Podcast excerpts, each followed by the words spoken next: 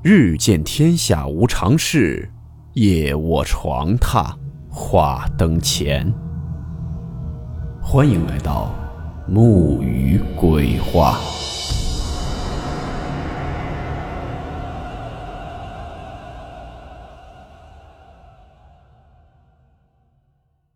大家好，我是木鱼。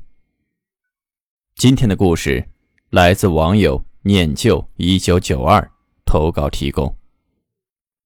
故事名称：咒怨、鬼术。温馨提示：本故事含有未经证实的内容和边缘化知识，部分内容超出普遍认知。如感到太过冲击自己的主观认知，请大家当做故事，理性收听。今天说这个咒怨，可不是你们看电影那个咒怨。关于这件事儿，得从邻村有个人出车祸而死说起。我们是黎族，邻村的几个村子也是黎族，但是有些黎族之间的文化也是不同的。有时候不同村子说的黎话也有些小差异，但基本能听懂，但是发音稍微有些不一样。而各村之间对鬼怪的理解和习俗差不多一样，但又有些区别。我们这边凡是车祸、自杀、上吊、淹死、被杀害等，都属于厉鬼的范围；而自然的老死、生病而死，都属于正常鬼魂的范围。我们村对厉鬼还是正常鬼也是有忌讳的，但没有那么大的忌讳。我们村要是有人去世，每家每户家门口都得挂着带刺的叶子。那个叶子我也不知道汉语叫什么。我也问过老人，为什么有人死了要挂这些树叶在门口？据说是因为怕他变成鬼魂回来乱串门，毕竟他都认识嘛，万一串门赖住了不走怎么办？所以得挂树叶表示这家有人，不要乱进来。我想应该大概或许是这样吧。而邻村这个习俗传统可跟我们不一样。正常死的他们不怕，该下葬下葬；但是要是车祸死的，或者是自杀什么的，也就是横死的，那他们可吓得胆子都飞了。他们是不会管的。他们那边所传的厉鬼是很厉害的，一旦缠上你就很难驱赶。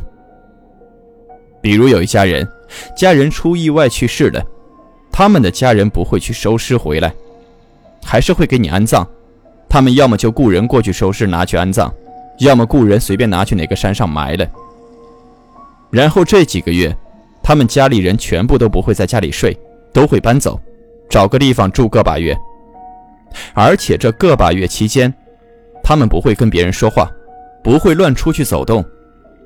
比如有些人不知道他们家出事儿，要跟他们唠嗑。你叫他，他也不会应你；他也不会叫你的名字，他会做出那种驱狗的手势，啊，就去去去，哪里来的狗啊？赶紧回家去，不要在这里晃。他不会叫你名字，怕对你不好。然后我们瞬间都明白了。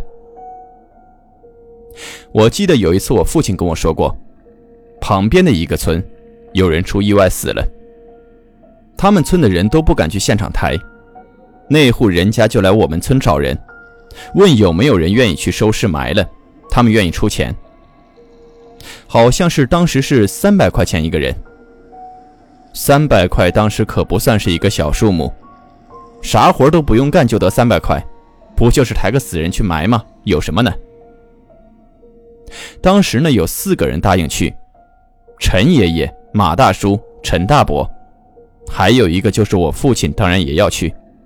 但是被我妈给拦住了，不让他去，于是换成了另外一个陈大伯。就这样，他们四个就在手脚上绑上红绳子，傍晚就开始出发。事情呢进展的很顺利，轻轻松松就把那个人给埋葬了。一开始没什么事情，可过了几个月之后，他们四个人之中总会有人看见那个人回来找他们。有时会看到那个人正站在围墙外看着他。不久之后，抬尸人之一的陈爷爷，他大儿子得了怪病，身体日渐消瘦，后面都剩下皮包骨了，死了。再过一年，陈爷爷的二儿子也是不明不白的死在了床上。又过了不久，陈爷爷的老婆也死了。在此期间呢，他们没少驱鬼，但就是赶不走。没过多久，马大叔的二儿子死了。又过了几年，大儿子开始疯了，也是瘦骨如柴。他家就在我家不远，我每天都能看到他发疯。他发疯时呢，晚上一直围着自己的房子一直走，一直哭，还一直骂。他老婆孩子都不敢睡在家里了。马大叔也是请了各种法师来看，就是看不好。实在没办法，就送他去精神病院了。但是去了精神病院没俩月，他又变得好好的，人家医生又把他送回来了。但只要他一回来，刚开始正常。做饭啊，看电视啊，都是可以的，也跟你正常聊天。但是没过多久，就又开始疯了。而陈大伯，从那之后根本不敢回家里睡觉。他说一回家马上就能看见有人站在窗口看着他。之前听他讲述过一个细节，那次收尸之后，过了大概有几个星期吧。有一天晚上，他正在家里收拾卫生。无意间就瞄了一眼窗外，也就这一眼，让这陈大伯再也不敢在家住了。说一下他家的窗户，他家有一扇小窗户，窗户比较高，基本上快连着房顶了。窗户外面就是院子。那次陈大伯无意间看的那一眼，就看到那小窗户外面有一张人脸。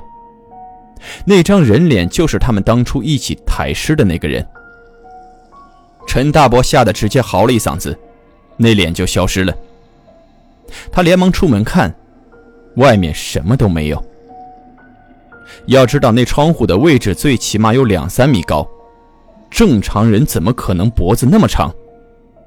而且他这窗户外面也没有个落脚的地方，也不可能是有人在房顶倒翻着从窗户外面往里看。因为陈大伯看到的人脸是正着的，也就从那以后，他去江边地区当了个上门女婿。现在村里有事情，他还是会回来帮忙，比如谁家结婚了，谁家有丧事，他就回来。但他是不会睡在这里的，多晚他都会回去。至于厉鬼为什么不能放陈爷爷和马大叔，我想是因为他们都是村里的把头，村里的各种法事他们都主持。应该有强大的气场吧，只好放他们儿子了。至于咒怨这一事件，可能会影响的并不是自己，而是家人，还望都可以慎重对待。还有一件事，不知道你们有没有看过那种村里播放的老式电影，就是一个大幕布，可能年轻人或者在城里的人不知道，就是一个灯照着，然后转着转着画面就出来了。以前呢，我们村的路口有一个很老很大的荔枝树。这棵树有多少年我不清楚，据说很多人在那里看到过脏东西。而这棵树，确实也有人上吊过。所以大人们、老人们也常说，太晚了就不要从那条路走。我们村的，当时有三条路能进村。那晚我们村乡政府搞大电影看。就是我所说的老式电影。我呢跟村里的小伙伴也去了，很多老人啊大人都会去，老人们最爱搬着凳子过去看。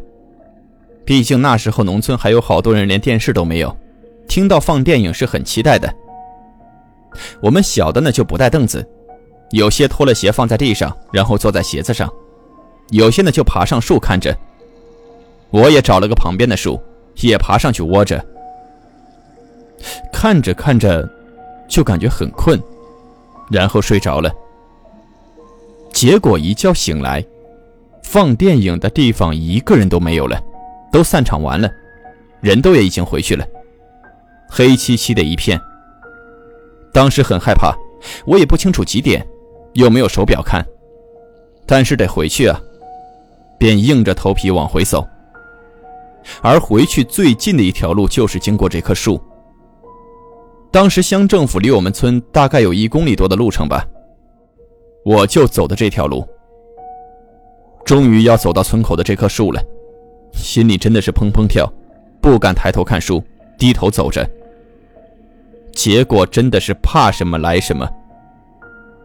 农村的夜里很安静的，我就听到那树上有声音。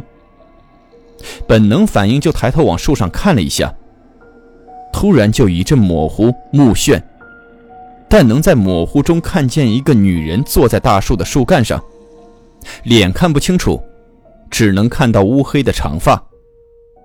更醒目的，是因为她穿的裙子是红色的，这一段我到现在都记忆犹新，因为她穿的就是我们少数民族黎族的传统裙子，黎锦。我的意识呢是想直接跑过去的，但感觉双腿很沉重，跑不动。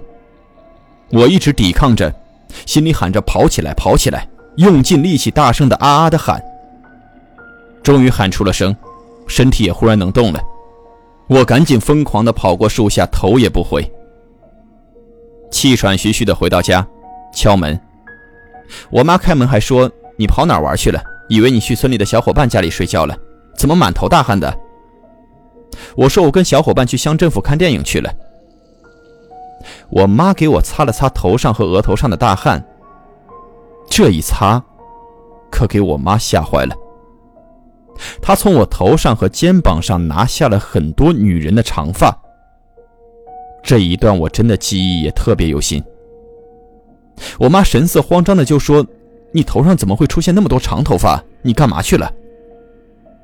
我说：“我不知道啊。”刚才走过那棵树，树上好像有个女的在梳头，我就跑回来了。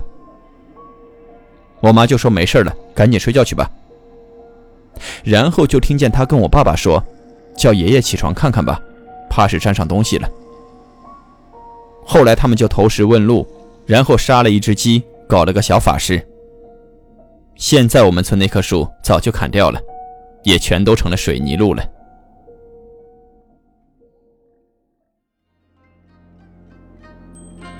好了，我们今天的故事到此结束，祝你好梦，我们明晚见。